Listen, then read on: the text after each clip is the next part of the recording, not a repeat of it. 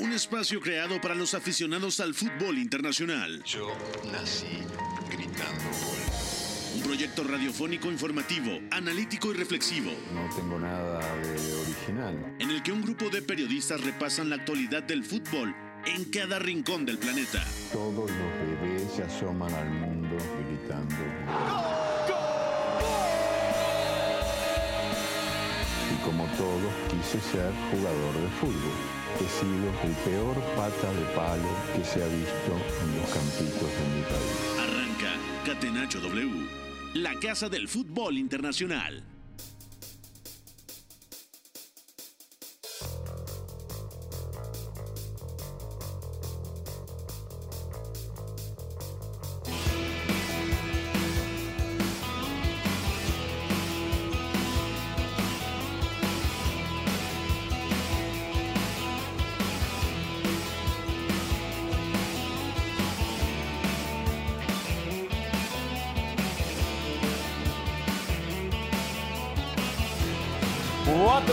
Con cuatro minutos. Bienvenidos a Catenacho W, Catenacho del lunes 25 de julio del 2022. Es un gusto saludarlos. Soy Pepe del Bosque. Mucho que platicar. Un nuevo mexicano se va al fútbol europeo. Ya profundizaremos sobre el tema de Santi Jiménez, que llegará al Feyenoord de Rotterdam también. Platicaremos de los partidos más destacados de los amistosos del fin de semana. Jugó el Manchester United, jugó el PSV Eindhoven. También hay información de la renovación de Eric Gutiérrez con el equipo de Eindhoven. Ganó el Manchester City al Bayern Múnich, ganó el Barcelona en el clásico al Real Madrid, ganó el Paris Saint-Germain al Gamba Osaka de Japón y toda la información del mercado de transferencias, cómo está el tema de Jules Koundé, que parece ha dejado plantado al Chelsea para incorporarse definitivamente al Fútbol Club Barcelona. Mucho que comentar el día de hoy. Gustavo Millares, muy buenas, bienvenido a Catenacho de lunes. ¿Cómo te fue el fin de semana? ¿Cómo la pasaste? Buenas tardes, Pepe. Fuerte abrazo eh, para ti, para Memo, para Fo, para McLovin, todos los que forman parte de ese programa. Brian Zulbarán en los teléfonos aquí del Catenacho W. Eh, muy bien, eh, muy bien. Trabajando. ya tenemos teléfono, ya Sí, tenemos sí. teléfono, ¿en serio? Sí, sí, sí. 51 Bueno, que la 668 gente se- 730. Que la gente se comunique con nosotros. O, al WhatsApp si quieren, ¿no? Donde nos quiere escribir. No, muy bien eh, el fin de semana, Pepe, eh, con algunos eh, partidos de Liga MX, algunos eh, cotejos amistosos, noticias en torno a todo eh, lo que lleva el fichaje de Dani Alves, que ya tiene su visa de trabajo, y bien dices, ¿no? Lo de Cundé que se está volviendo en la novela, que está tardando más en llegar a una resolución, ¿no? Digo, con algunas otras más, pero de las que pueden cambiar muchas cosas en Europa, que pueden hacer que a algunos equipos les sobren jugadores, ¿no? Sobre todo si llegara al Chelsea, que cada vez se, se ve más complicado.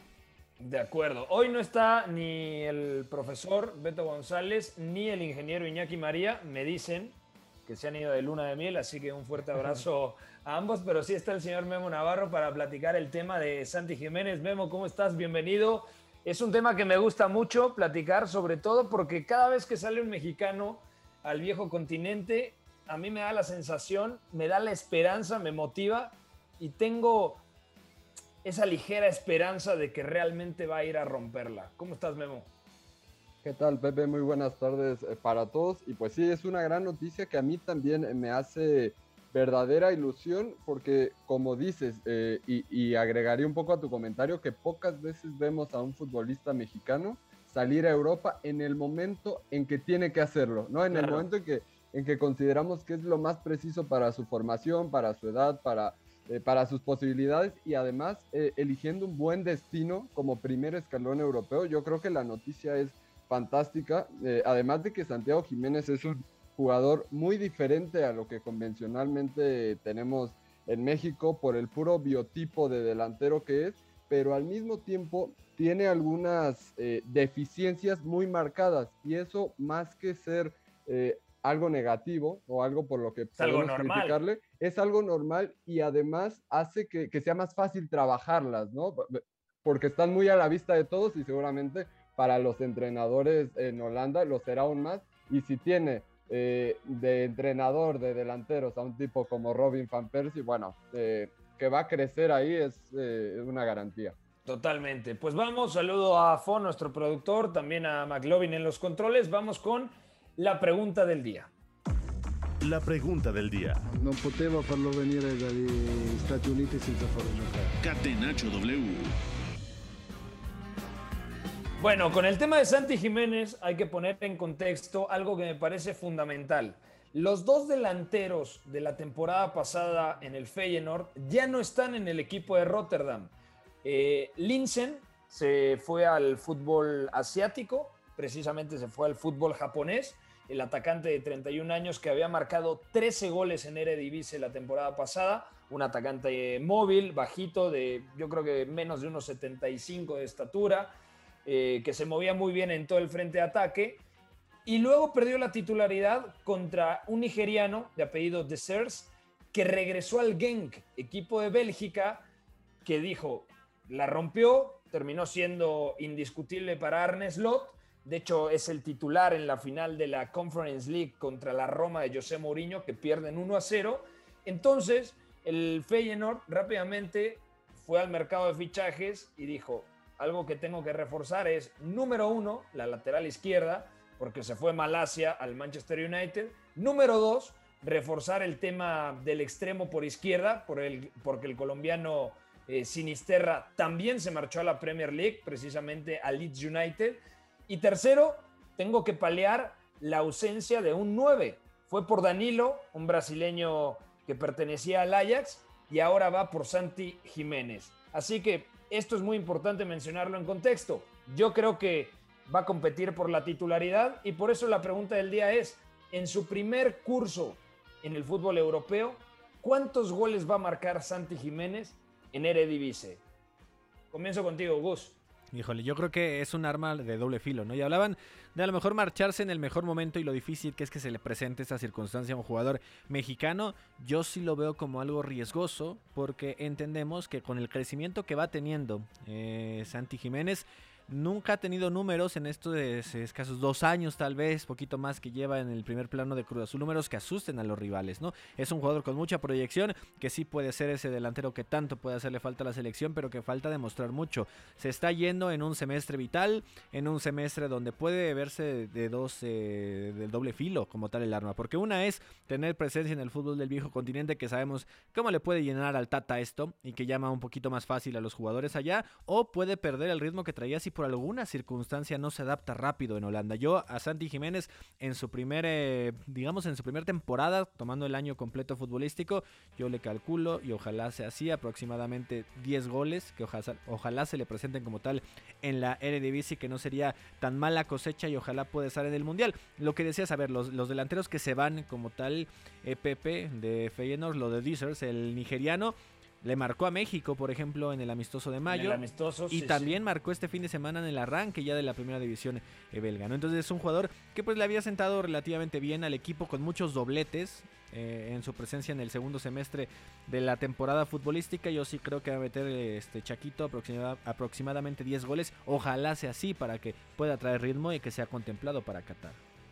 Para ti, Memo, ¿cuántos goles? Yo te la tiro antes. Si dice Gustavo 10, yo digo 9. Yo creo que arriba de 7 goles sería algo positivo. 34 jornadas en la Eredivisie. Yo creo que de 8 o 9 goles hacia arriba es un número positivo, sobre todo porque el Feyenoord con Arne Slot es cierto que tiene que incorporar a ciertas piezas para mejorar la plantilla, pero el Feyenoord es uno de los cuatro equipos de la parte alta de la tabla. Obviamente, PSV y Ajax están en el 1 y en el 2 y luego seguramente competirá el Feyenoord en esa tercera posición. Hay que ver cómo está el Tuente, hay que ver cómo está el AZ Alkmaar y otros equipos que normalmente compiten por entrar a competición europea.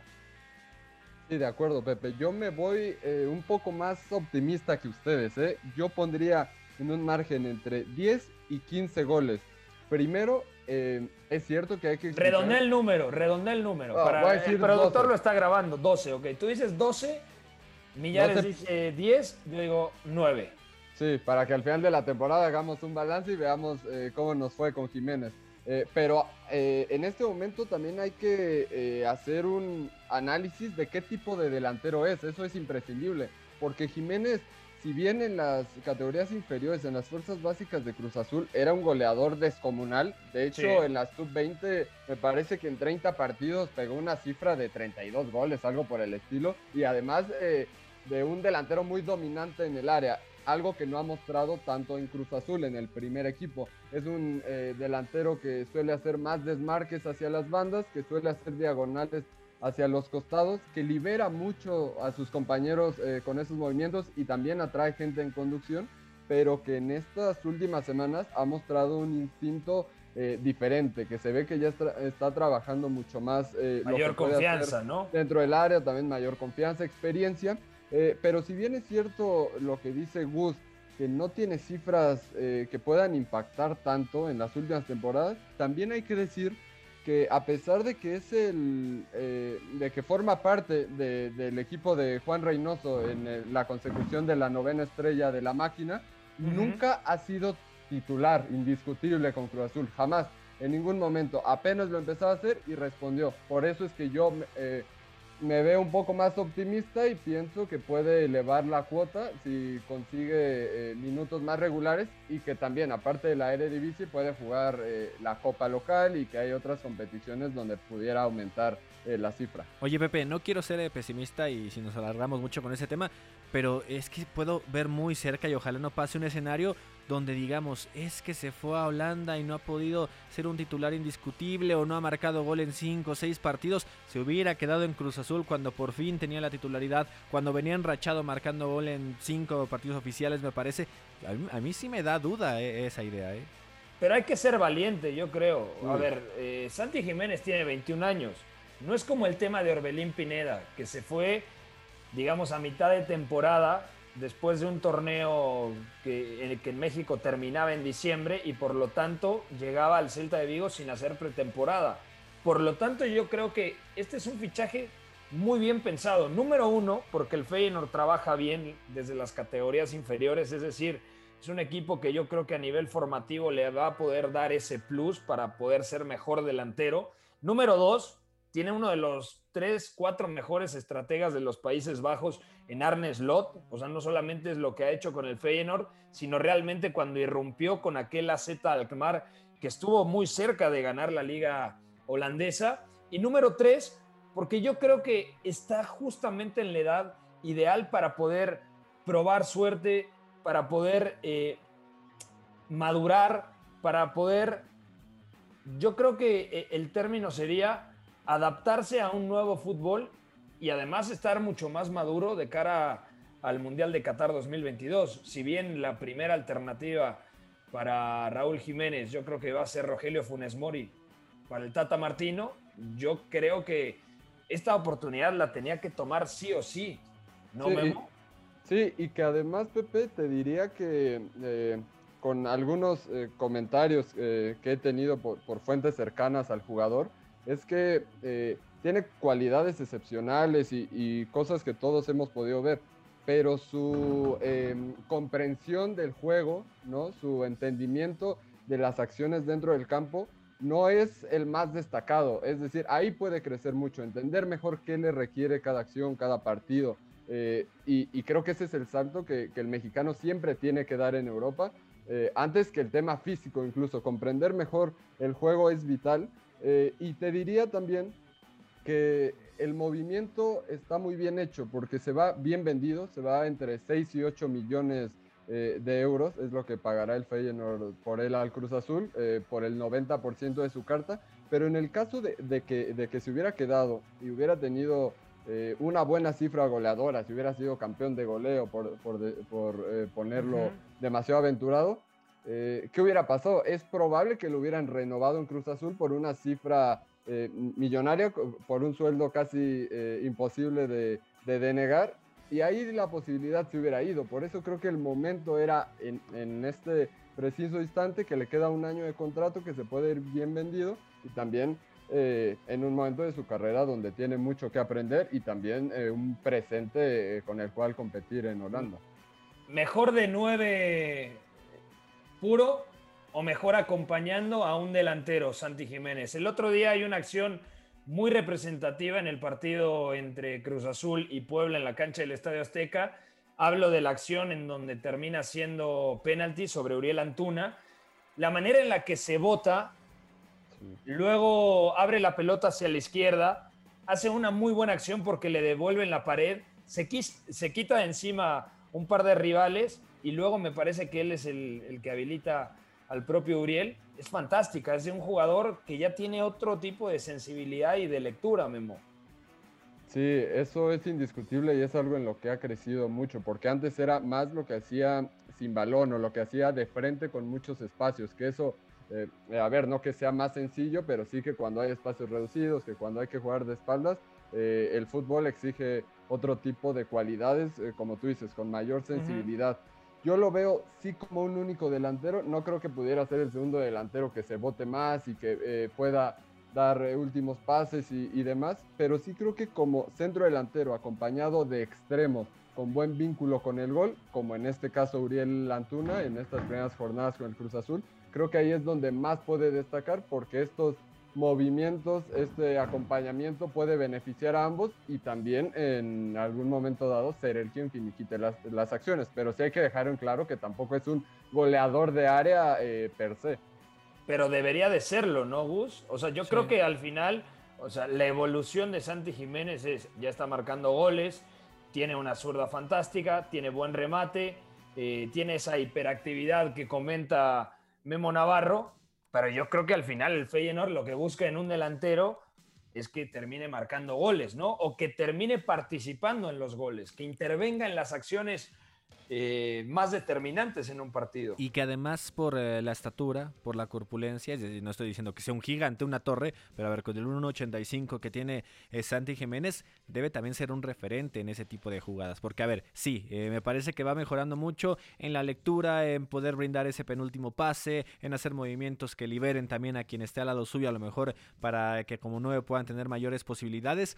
Pero dentro de todo, digamos que si vas a un nivel como el europeo, entendiendo que la primera división holandesa a lo mejor no está dentro del top 3, top 4 de Europa, a lo mejor se va a buscar ahí alguien mucho más rápido, mucho más potente, mucho más gambetero, es decir, otro tipo de jugador. Yo creo que Santi tiene que cargarse ya en su estancia en Europa a lo de 9 puro, ¿no? Y es a lo que lo van a usar como tal Feyenoord, lo que le hace falta tal cual al cuadro holandés y creo que tiene los elementos para poder ser un definidor nato, o sea, creo que también lo ha mostrado. Entiendo que nunca ha roto la liga con goles y demás, también porque no se le había dado toda la confianza de ser el referente de ataque de Cruz Azul porque es una plantilla eh, pesada, generalmente la de la máquina.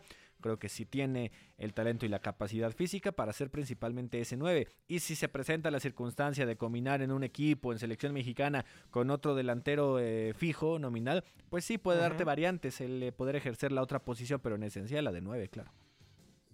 De acuerdo, dejamos acá el tema de la salida de Santi Jiménez del fútbol mexicano. Cruz Azul va a recibir además una buena plata. Vamos a ver los términos. Se hablan entre 7 u 8 millones y además que la máquina permanecería con un porcentaje de venta futura del 10 al 20%. En cuanto se confirme la negociación, ya lo, lo comentaba Jaime Ordiales en los campamentos, únicamente es cuestión de plasmar la firma y darán a conocer eh, cómo es el contrato y cómo es el convenio, tanto con el equipo de Cruz Azul como con el Feyenoord de Rotterdam. Vamos ahora a platicar un poquito de amistosos internacionales.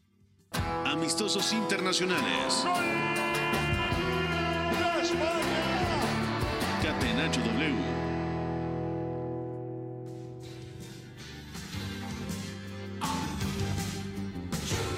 Bueno, hoy ha reportado Cristiano Ronaldo ya con el Manchester United. Cuéntanos, Memo Navarro, qué es lo que ha sucedido. Esto porque el Manchester United empató 2 a 2 contra el Aston Villa el fin de semana. Anotaciones de Jadon Sancho y Mati Cash eh, en propia puerta, el lateral del Aston Villa, el polaco. Y del otro lado, Leon Bailey, el jamaiquino, y Callum Chambers al 93. Cuéntanos un poco, Memo. Sí, en general un buen primer tiempo del United en estos primeros 45 minutos donde Ten Hag suele utilizar a su 11 estelar o el que eh, considera eh, por ahora sus mejores elementos. Y yo creo que lo más rescatable que estamos viendo de los Red Devils y que es una buena noticia porque eh, quizás quedaron a deber un poco la temporada pasada es lo de Jadon Sancho, Marcus Rashford y Anthony Marcial. Ese tridente ofensivo con mucha movilidad eh, con buen tacto para asociarse y también con cierta explosividad para ir a los espacios. Está respondiendo bien, eh, se están vinculando eh, de manera precisa y además están encontrando el gol, que sabemos que... ¿Será el 9 Marcial? Yo creo que sí. Sí, por ahí comentaba en Twitter que, que cuando llega Ten Hag y, y se em, empiezan los rumores de la salida de Cristiano Ronaldo, se me vino a la mente Marcial como ese hombre que puede replicar, guardando todas y cada una de las proporciones, con el rol de falso 9 que hacía Dusan Tadic, con, obvio, muchísima más sensibilidad para jugar casi, casi como un, como un enganche, pero, pero yo no veo a alguien que, que pueda cumplir con ese rol eh, de manera tan natural como sí lo puede hacer el francés. Eh, y que a partir de, de, esto también puede acercar mucho a sus compañeros al gol, eh, a Sancho y a Rashford, que, que, solían tenerlo, pero que lo habían perdido en, en, últimas fechas. Creo que el United hace un buen partido, acorde a lo que se puede esperar en pretemporada. En, en el segundo tiempo las cosas cambian, el terreno de tampoco ayuda, era un auténtico potrero por la lluvia en Australia.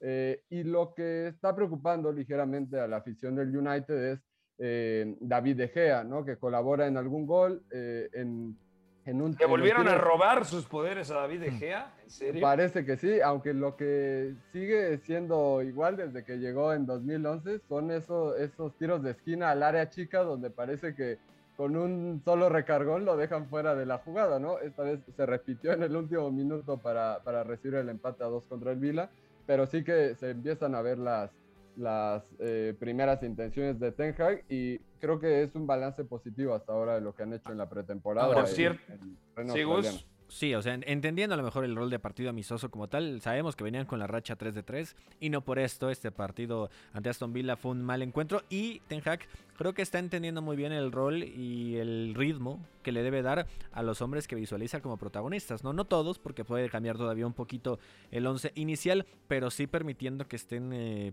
casi 70 minutos todos en la cancha, después ya vinieron los cambios, vinieron muchos eh, de los jóvenes, ya había llegado un poquito el bajón del equipo cuando ya le habían metido el, gol del descuento y ya con los cambios termina siendo eh, otro partido que ya es difícil evaluar como tal y llega el empate que creo que el resultado y, y en ese aspecto lo cuantitativo es lo de menos. Creo que hay elementos que han eh, crecido mucho y hablamos simplemente de momentos porque no es ni siquiera dado capacidad y el tema de Fred creo que ha venido retomando un nivel bárbaro que puede ser importante en el medio campo, que Ten Hag lo tiene visualizado como un hombre que además de ese sacrificio y de meter la pierna duro, de, de poder ser rocoso, también al frente se vuelve determinante, ¿no? Yo creo que ahí Fred sí puede tomar un rol importante, eh, entendiendo que hay cambios en el medio campo, eh, que lo de Pogba también libera un poquito por más allá de que llegue algún eh, suplente como tal, o mejor dicho, que logre suplir las labores, porque realmente el que llega también es de primer nivel, y el, lo de Bruno Fernández, sabemos lo que puede alcanzar el portugués y es retomar nivel de los hombres que ya estaba diciendo también Memo Navarro como los elementos que también tienen que resurgir en este barco. Y este barco si continúa con Cristiano Ronaldo como Ten Hag empieza a decir que va a platicar con él y demás se puede volver un United digamos eh, un nivel, con un nivel diferente a lo que mostró la temporada pasada que tantos corajes le hacía pasar a Foy y a Beto González. De acuerdo. Por cierto el Aston Villa ha armado un equipo muy pero muy interesante yo no lo voy a poner candidato a entrar a Champions, ni mucho menos, es muy difícil, pero sí para que se meta eh, por ahí de sexto, séptimo. Camará en el medio centro, el francés que llega procedente del Olympique Marsella, que creció mucho con Jorge Sampaoli. De interiores, McGinn, que el escocés nos ha gustado mucho. Jacob Ramsey, que es un interior también de ida y vuelta, con buena conducción de pelota y buena presencia física. Coutinho de media punta, que es como realmente se siente cómodo, Danny Ings en el frente de ataque, Oli Watkins eh, como delantero, tiene a Diego Carlos en la central al lado de Tyron Minks, Cash en un lateral, Diñé en el otro, y además volteas al banquillo y dices, está Leon Bailey, Bailey, Bailey ¿no? está Buendía, está Douglas Luis, ojo con esto, eh, a ver dónde termina jugando Douglas Luis, está Morgan Sansón, o sea, yo esta temporada soy del Aston Villa, a muerte. ¿eh? Así que ya dejo ahí el, el, balón votando para que se vayan sumando como aficionados de, no, y, del Vila. Sí, y, y, en general, Pepe Gus, los villanos eh, están trabajando muy bien en su cantera. Lo, lo platicamos cuando eh, fue el título de Inglaterra en la Eurocopa Sub-19, pero además en el tema de finanzas, de estructura y de proyecto, son de los eh, clubes más sanos de toda la Premier League y, y, lo están demostrando con las buenas contrataciones que hacen, también con buenas ventas eh, y creo que sí ya las expectativas están para que alcancen un top 7, un top 8. Totalmente de acuerdo. Bueno, vamos a ir a una pausa al regresar. Seguimos platicando de los amistosos, que de amistosos algunos tuvieron poquitos, como el del Real Madrid contra el Barcelona con la victoria del equipo blaugrana. Pausa, están escuchando Catenacho W a través de W Deportes. Volvemos. El triunfo debe ser tan Lo que para mí es el fútbol. Éramos todos muy amigos, nos gustaba jugar juntos, la pasábamos bien reunidos, intentábamos hacerlo lo mejor posible, atacar mucho y luego recuperarla con la ilusión de volver a atacar. Hasta el Choco Bonito supo rendirse ante una estrategia invencible. Catenacho W, la casa del fútbol internacional.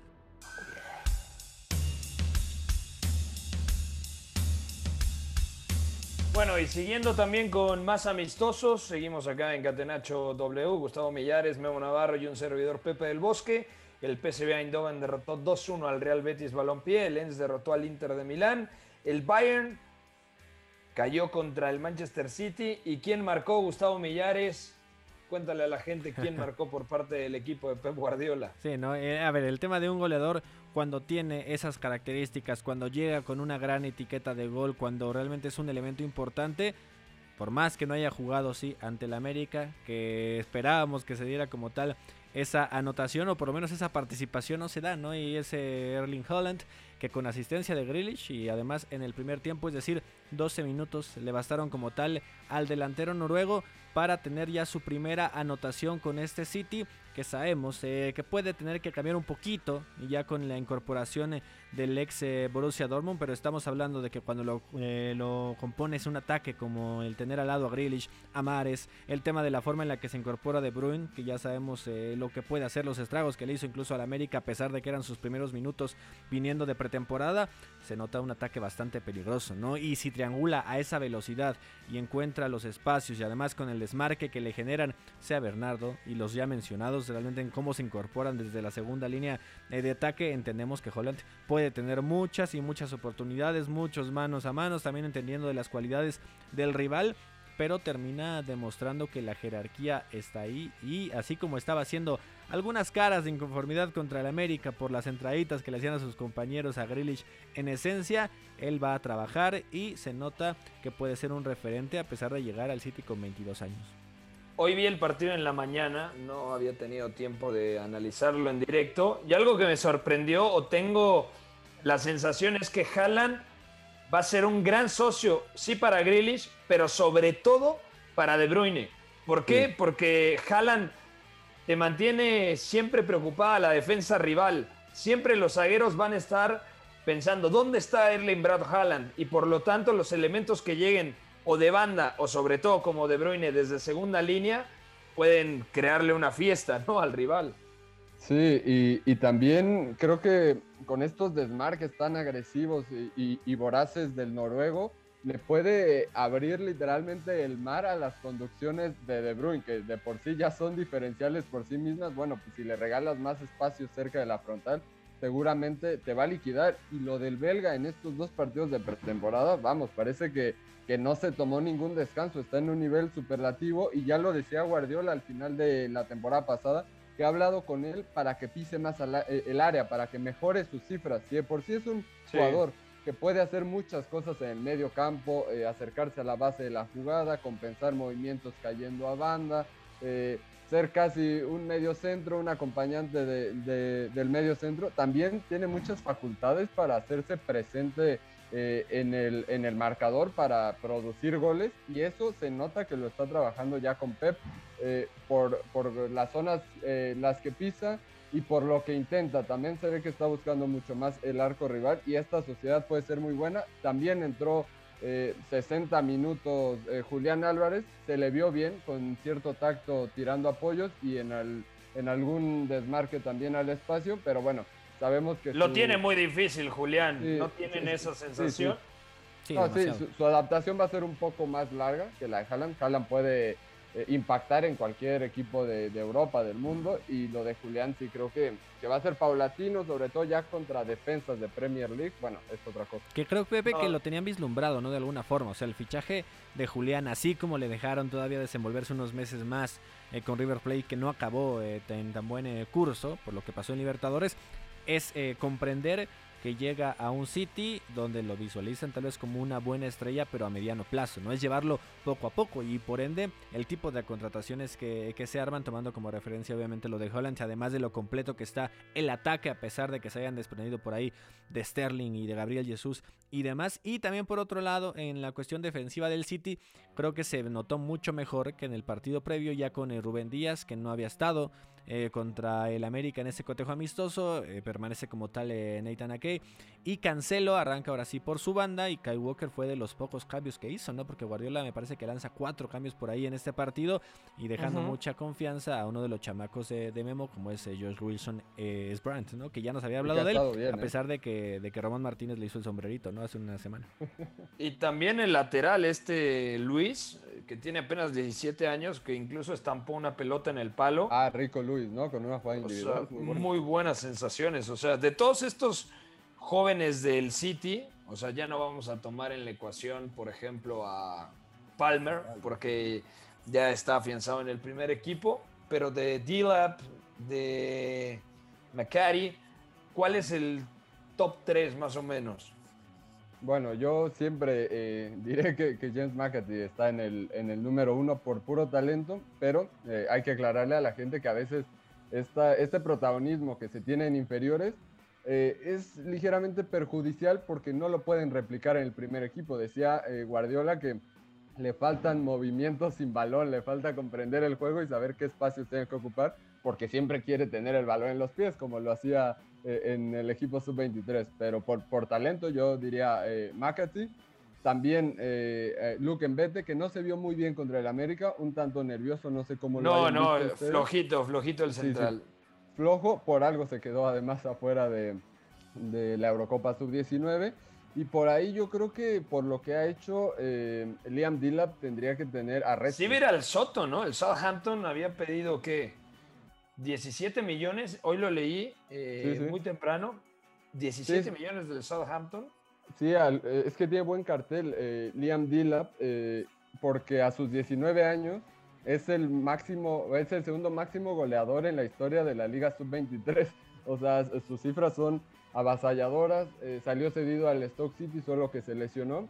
recordando también que es hijo de Rory Dillap, que jugó en el, en el Stoke City y era ese jugador tan mítico de la Premier League que hacía los saques de banda hasta el área, así larguísimos. Eh, pues bueno, eh, es, La catapulta.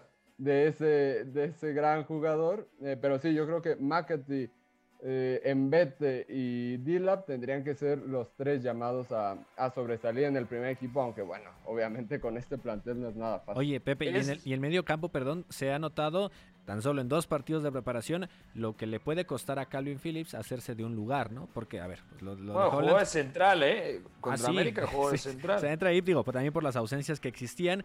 Eh, ha tenido en, contra América 45 minutos y contra el Bayern Múnich apenas 20, incluso se lleva la amarilla Calvin Phillips, pero a ver, en un medio campo de este tipo, donde a lo mejor Rodri podría ahí alternar un poco, a pesar de que son jugadores de, de diferentes capacidades y además físicamente también un mundo de diferencia, o sea, si está De Bruyne, está Bernardo Silva o está Rodri, o sea, para Calvin Phillips va a ser todo un reto si quiere mantenerse con mucha continuidad de cara a uno de los que se perfilaría como ser su mundial, ¿no? Una de las estrellas que debería tener a Inglaterra. Yo creo que es el suplente ideal para Rodri. A ver, en una temporada lo normal es que el City juegue 50 partidos. El tema es que Calvin Phillips va a llegar a un equipo que tiene eh, por lo menos 13 titulares. O sea, está el 11 y luego está Gundogan, que juega muchísimos partidos. Si está Haaland, en la izquierda se la van a pelear entre Jack Grealish y Phil Foden. Pero de ahí en fuera, yo creo que tiene un cuadro base bastante eh, pensado ya Pep Guardiola, ¿no? Sí, y que además Rodri la temporada pasada, que fue de los mejores del equipo y creo que un poco infravalorado, jugó muchos partidos eh, y en, en aquellos donde Fernandinho entraba casi casi a, cerrar el juego, a, meterle un poco de experiencia, de colmillo a los, a los partidos, bueno, supo cumplir con ese rol, pero parecía que Guardiola no tenía alguien con quien dosificar a Rodri y mantener una, una idea base, ¿no? Y yo creo que eso puede hacerlo con Calvin Phillips para tener a los dos en el nivel más óptimo. Y ojo que tampoco me extrañaría que en un momento dado pudieran estar los dos. De acuerdo, totalmente. Incluso A ver, el City la temporada pasada muchas veces jugó 4-2-3-1. Si pones a De Bruyne media punta, Bernardo, el propio Foden, y en cierto contexto no está Gundogan un día, o está Gundogan y no está Rodri, puede jugar ahí Calvin Phillips, como muchas veces ya también ha jugado en la selección inglesa con Southgate al lado de Declan Rice. Entonces, yo tampoco lo veo mal. Una pregunta, Memo, ¿es Macari o Macati? Macati. Sí, incluso en los partidos de, inferiores eh, le, le, gritan Maca. Eh, la apodan Maca para no decir todo el apellido, pero sí es Macati. Macati, ahí está, perfecto. Cambiamos de partido, Gus. Ganó el Barcelona 1 a 0 con una anotación tremenda de Rafinha, ocasiones de los dos equipos. El Barcelona presionando muy arriba. 4-3-3 por parte de los dirigidos por Xavi Hernández, Gaby y Pedri como interiores, Sergio eh, Busquets como medio centro, Rafinha en la derecha, perfil cambiado, Ansu en la izquierda, Lewandowski en el frente de ataque, Ronald Araujo fue lateral por la eh, derecha, digamos que es la posición más floja y donde todavía tiene dudas el estratega culé.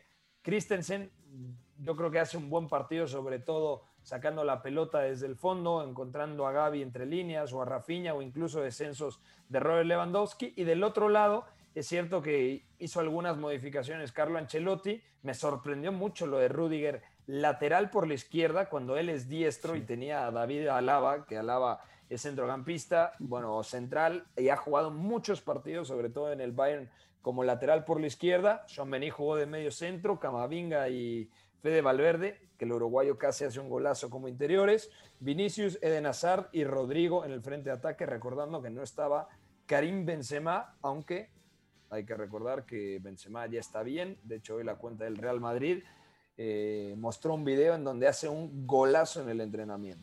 Sí, exactamente. No, a ver, entender también eh, que no se le va a notar el mejor nivel a, algunas de las estrellas, ¿no? Y menos pensar en ese tema en que Lewandowski ya va a ser el mismo que veníamos eh, notando con anterioridad, o sea, es decir, va a proceso, ¿no? Y son los primeros minutitos que tiene. También se empieza a, de alguna forma a dar a conocer esa defensa que puede tener el Barça y de la cual se ha hablado que se puede incorporar como puede pasar con Jules Koundé o la duda que ha existido de Aspilicueta y demás. A ver, o sea, el tema de Christensen creo que puede puede hacerlo bien. O sea, entendemos que a lo mejor nunca fue el defensa más top en Inglaterra con el Chelsea, pero puede ir cubriendo muy bien ese poco, ese poco a poco cambio generacional que puede tener con Piqué, que creo que Piqué va a seguir siendo el titular por lo menos esta temporada, o por lo menos el primer semestre, y si se mantiene al nivel que a lo mejor eh, vino de menos a más en la temporada pasada, creo que todavía le da para estar otra temporada ahí, pero también es una realidad que Araujo está en un gran nivel, ¿no? O sea, eh, el uruguayo creo que... Araujo a mí me gusta más de central que de lateral, porque el lateral tiene el tema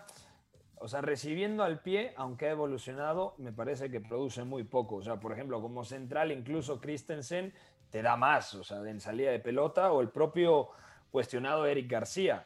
Pero si llega Jules Koundé, yo creo que Koundé terminará jugando muchos minutos como lateral por la derecha. ¿eh? El otro día lo platicábamos, y con la cantidad de opciones que tiene el Barça, no hay que descartar esa posibilidad, Gus. Sí, ahora, cuando llegue a ser una defensa ya, digamos, eh, completa, ¿no? Donde realmente puede generarle dolores de cabeza, o digo, para bien como tal la duda a, a Xavi cómo puede ir conformando esa saga, porque a ver, o sea, lo de Araujo también entendemos que no, no tiene tanto tiempo con el primer equipo del Barcelona, ya siendo un indiscutible, ¿no? Como tal, o sea, son 23 años, pero el Charrúa también le ha llegado un poco tarde la posibilidad de acorde, a lo mejor como pueden ir tomando protagonismo otras figuras de estos dos eh, equipos monstruos como tal en España. Lo de Ansu Fati, puede aportar demasiado, ¿no? Y por ahí declaraciones del jovencito español de que nunca dudó el retiro y yo no sé quién puede preguntarle como tal ese tipo de circunstancia. Entiendo que las lesiones pegan, que merman en lo físico y, también en lo anímico además, pero creo que este Barça va a hacer todo lo posible por competir al máximo nivel. Sí, sabemos que en Champions le puede costar un mundo ya en,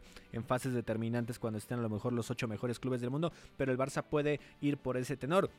Lo del Real Madrid, a ver, o sea, eh, eh, en verdad es tratando de, buscar ese cambio en el medio campo, que a lo mejor no se va a dar de inmediato como tal, porque sabemos el nivel que todavía ha mostrado Modric, eh, de los grandes, grandes de la temporada pasada, impresionante lo que hace el croata, pero Camavinga sabemos que ya en el segundo semestre lo que vino haciendo con el Madrid, los pocos o muchos minutos que tuvieran Champions, ya fue de considerarse, ¿no? Y lo de Chouameni a buscar poco a poco un lugar que también comprendiendo a sus 22 años que le va a llegar el momento de plenitud, sobre todo en un equipo con tantos volantes pues, le llegará en una, dos temporadas, tal vez más. Pero el futuro ahí con Valverde. O sea, te, te puedes acabar todos los nombres y sigues buscando opciones para combinar en el medio campo del Madrid. Y también otros casos que sí se le va dando juego, lo de Azar y pensar que, pueda tener todavía un tercer aire con el Madrid. Sabemos que es complicado, que la gente está totalmente eh, en contra del eh, delantero de Bélgica, pero yo creo que se vio una, una buena exhibición. ¿no? O sea, entender también que para eso están los partidos amistosos y que la gente además, eh, cómo se empieza a, a meter en otros aspectos y por ahí mencionar lo, lo de Piqué, ¿no? Y lo, lo, que le podían gritar o no en la tribuna, que no hablemos nada de, bailes colombianos. De acuerdo. En lo de Araujo, que lo de Araujo Pepe Gus, eh, creo que va más como recurso para jugar contra extremos como Vinicius, para poder competirle físicamente y hacer una marca eh, un poco más férrea, porque si no me equivoco, y, y una lástima que no esté aquí Iñaki, eh, con su gran memoria que seguramente podría darnos luz al respecto. Pero el ingeniero tiene una memoria bueno. tenebrosa. ¿eh? Mientras esté sobrio.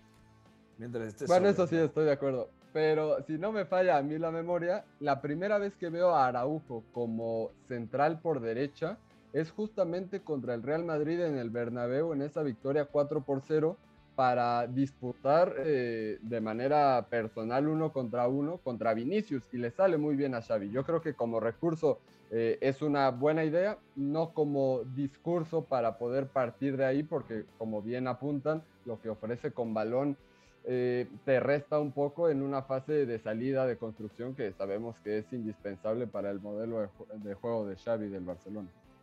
De acuerdo. ¿Algo más que quieran agregar de este partido o hablamos rápidamente del Paris Saint-Germain?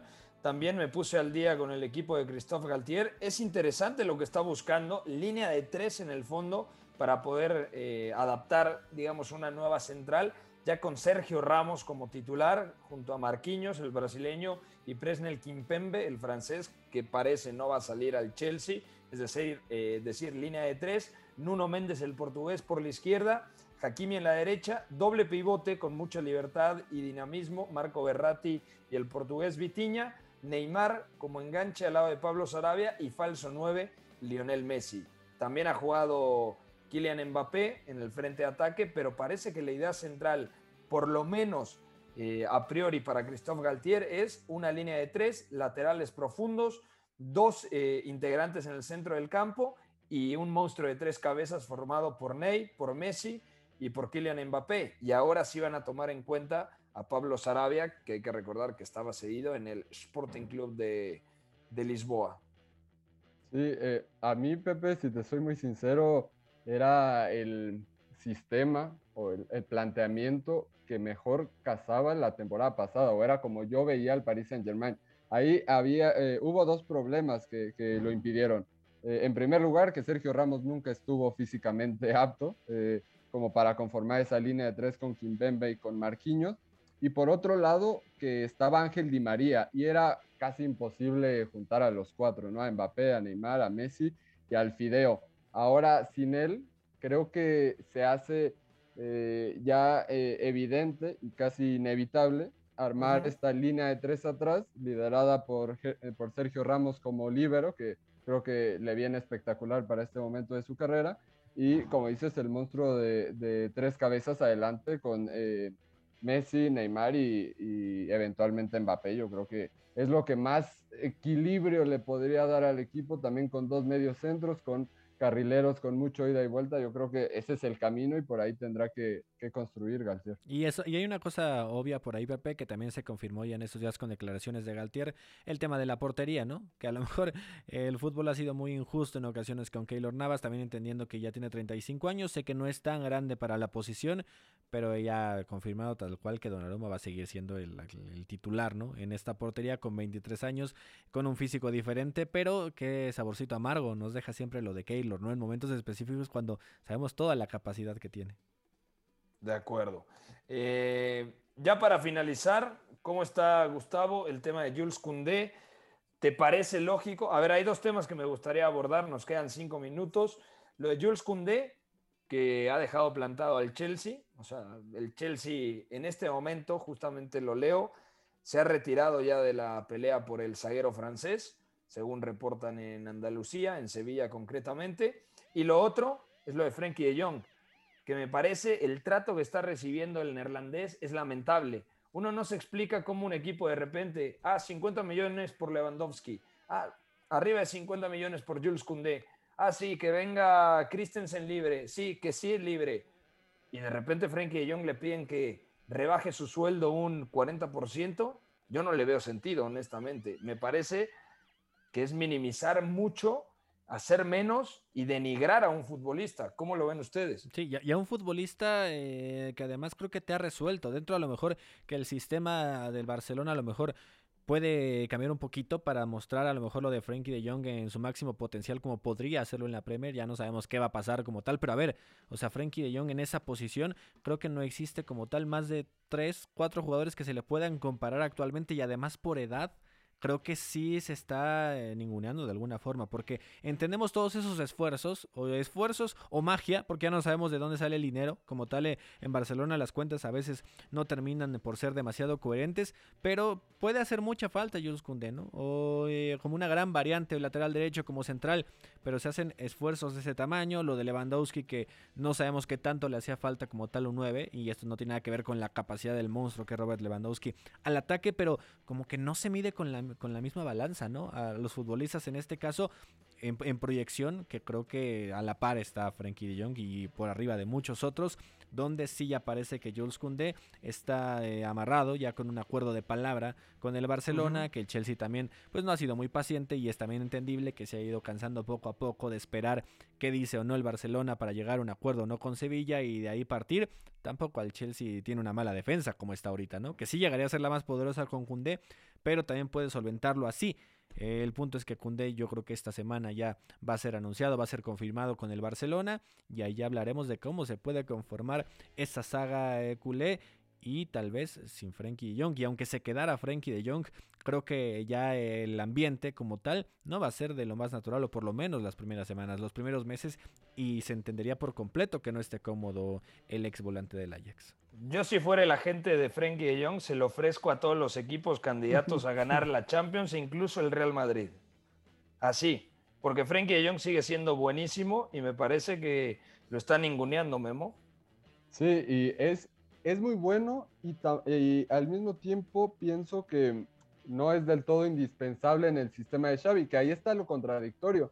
Si no es alguien que, tampoco sea vital en tu sistema, pues acepta los 80 millones de, del United, 85, que les vendrían muy bien en temas económicos, y págale la deuda y déjalo ir, ¿no? Eh, o sea, toma una buena cantidad de dinero, pero haz las cosas como tienen que ser y, y deja a al futbolista con lo que no ha podido cobrar en las últimas temporadas. Claro. me parece un caso lamentable que, que, creo que en clubes de este calibre no lo habíamos visto y bueno, el Barcelona sí que, eh, que está dejando mucho que desear y dejando algunas dudas de, de dónde proviene el dinero, que ya lo hemos comentado.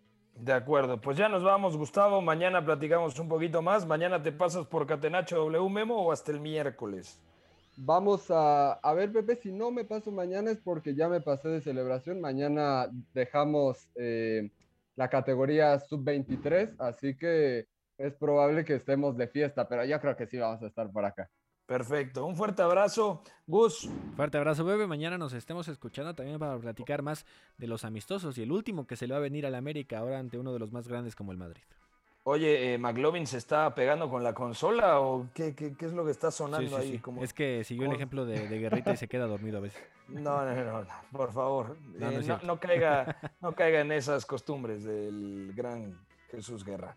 Fuerte abrazo, gracias a todos los que se comunicaron con nosotros en esta hora. Esto fue Catenacho W del lunes 25 de julio del 2022.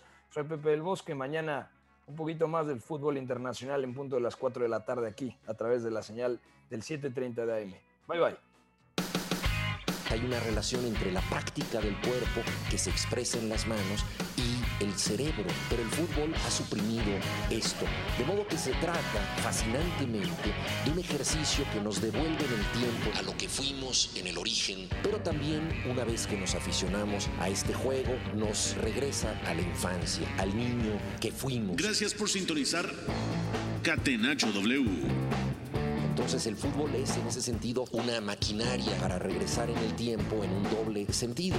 Por W Deportes, la frecuencia del fútbol internacional. W Deportes. W Deportes 730 AM. El Tour Águila en exclusiva por W Radio. Desde San Francisco, California. América contra Real Madrid. Martes 26 de julio a las 9.30 de la noche por el 730 de AM. En nuestra aplicación